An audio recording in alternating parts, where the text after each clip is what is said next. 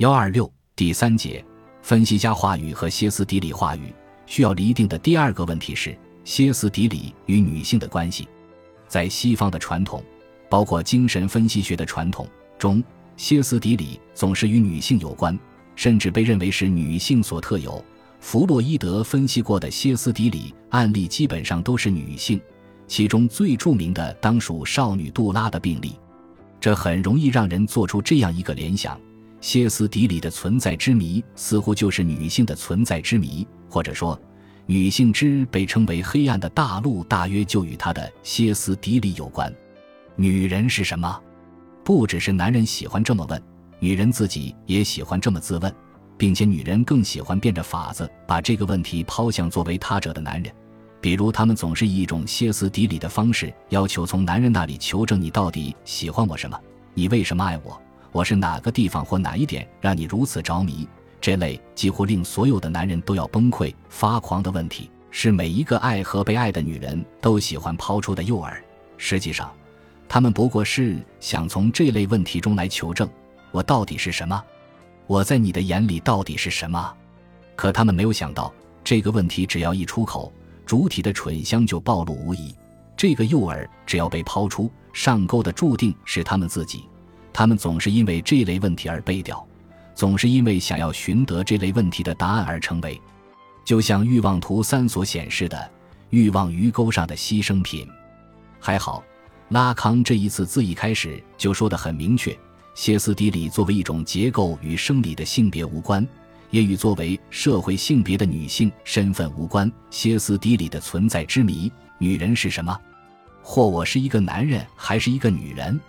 所关涉的只是主体的性化位置，所以不论是对女人还是对男人，那个歇斯底里的问题都是真实的存在的。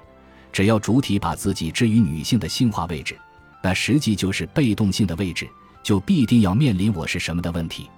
在第十七期研讨班中，拉康说，虽然他用女性的她来标记歇斯底里的主体，但这并不意味着歇斯底里是女性的专利。许多男人去接受分析这个事实，恰恰表明他必须穿过歇斯底里的话语，因为这个话语就是法，是游戏的规则。它可以让我们明白，从这里就男人和女人的关系能得出什么。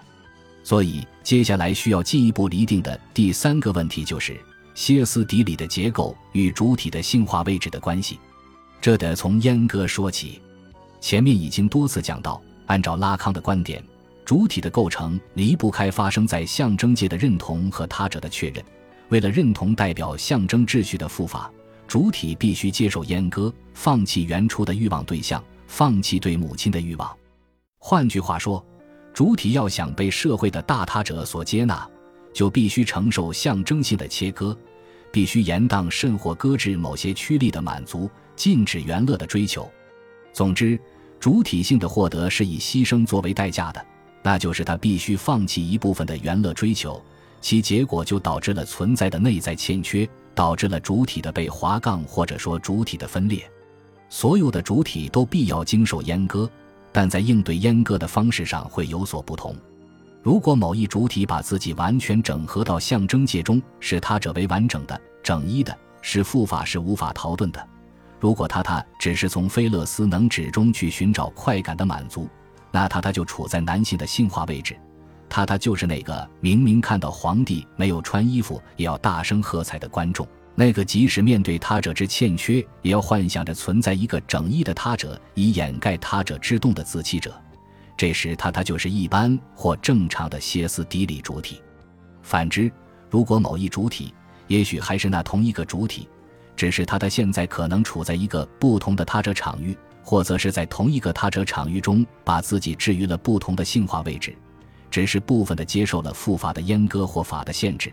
他他意识到他者是不完整的和有欠缺的，也意识到象征界的限制或他者的欲望是自己无力摆脱的。但他的坚持要求他者的确认，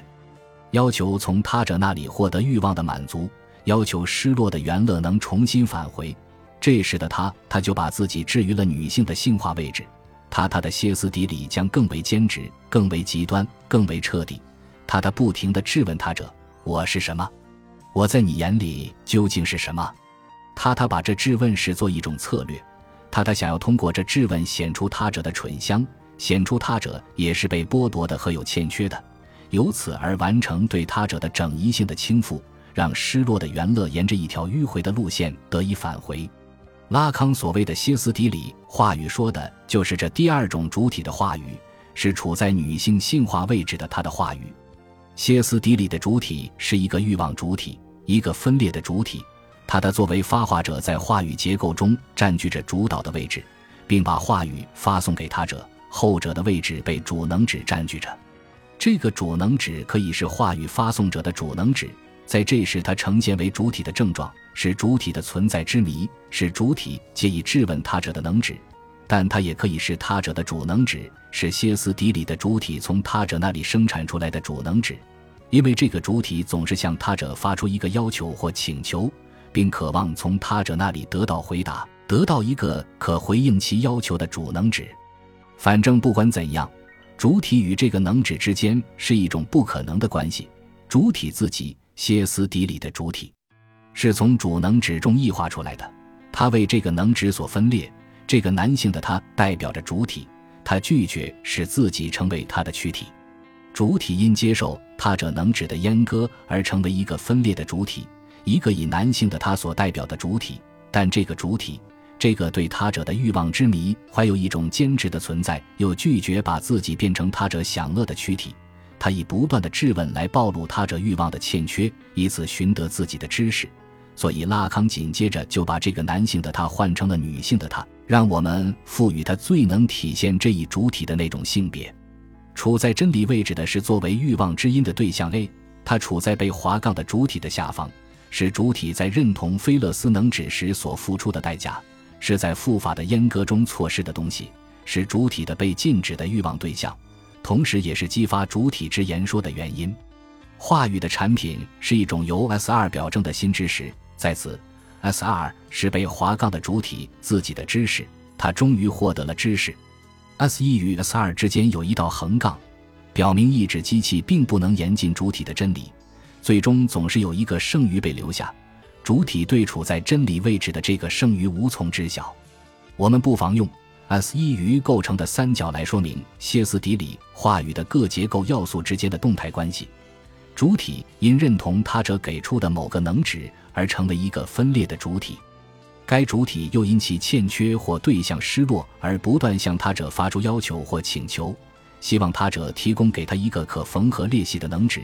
但这一缝合带给主体的只是一个知识，他者的回答之于主体在要求中真正欲望的东西总是有所偏离，即 S 二与真理位置的 A 之间总是无能达成一致，进而这一失败导致主体要求他者再来一次，要求他者提供再多一点，因为歇斯底里的主体是一个兼职的主体，并由此而引发了其与他者或者说他的知识与元乐之间无休无止的纠缠。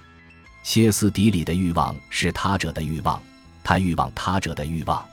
歇斯底里的主体给他者提的问题是：你究竟想要什么？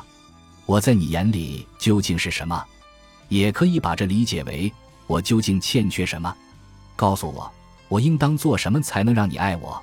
歇斯底里主体的位置使得他只有通过面对他者的欲望之谜来确认自己是什么。通过问你究竟想要什么？你究竟欲望从我这里得到什么？歇斯底里主体认识到他者的回应总是一种失败，进而认识到他者也是有欠缺的，是不完整的。换言之，歇斯底里的主体之所以向他者言说，是因为他认为那里有他欠缺的东西。可现在他认识到他者也欠缺他所欠缺的，由此歇斯底里的问题：你想要什么？变成了对他者的一种指控，你就是欠缺。歇斯底里话语是真正批判性的话语。确切地说，歇斯底里的主体通过质问知道了几件事。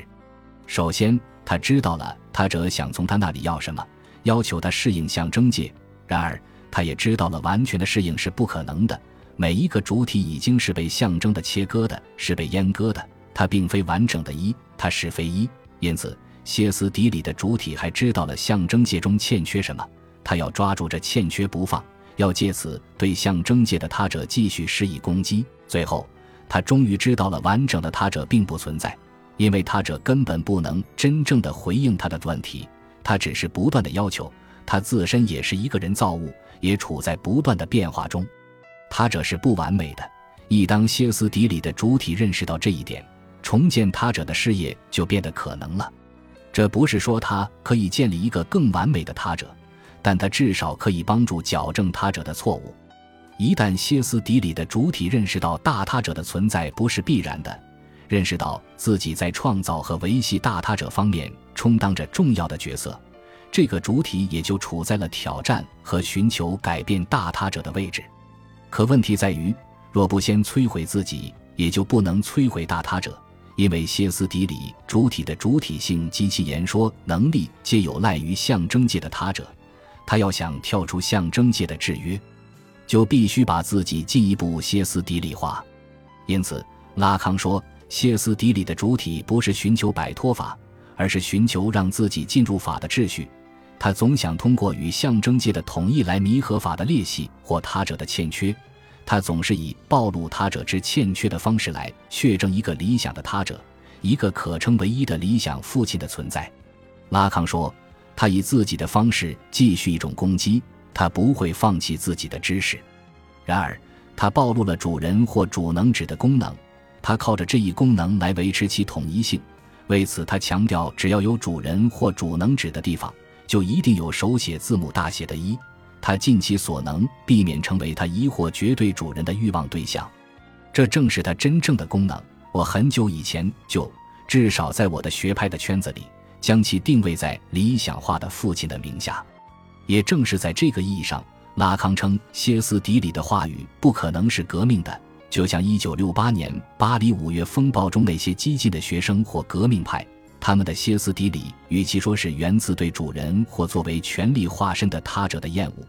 不如说是源自自己的他者欲望的失败，源自欲望满足的不足。就像拉康所指责的：“你们作为革命者，渴望的是一个主人，你们会有一个主人，如果你们有一点耐心。”如果你们真的想要我的即席演讲继续下去，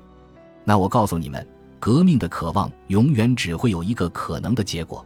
那就是作为主人话语而告终。这是经验已经证明了的。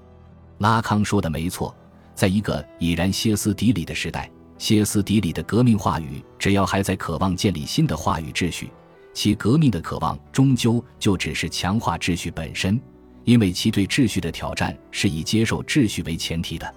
从这个角度说，歇斯底里话语恰好构成了向主人话语的一个过渡。一当歇斯底里主体真的认同了他这只是给他的某个主能指，一当他真的从这个主能指中获得了自身同一性的幻觉，即让 S 一居于主导的位置，歇斯底里话语就转向了主人话语。不过，拉康在第十七期研讨班的结尾，用分析家的话语表达了些许浪漫主义的想法。如果精神分析学能够把受分析者歇斯底里化，那么歇斯底里的主体就有机会去以自己的声音演说。拉康承认控制、教学和精神分析是不可能的职业，但与主人话语寻求纯粹的权利不同，与大学话语寻求纯粹的知识不同。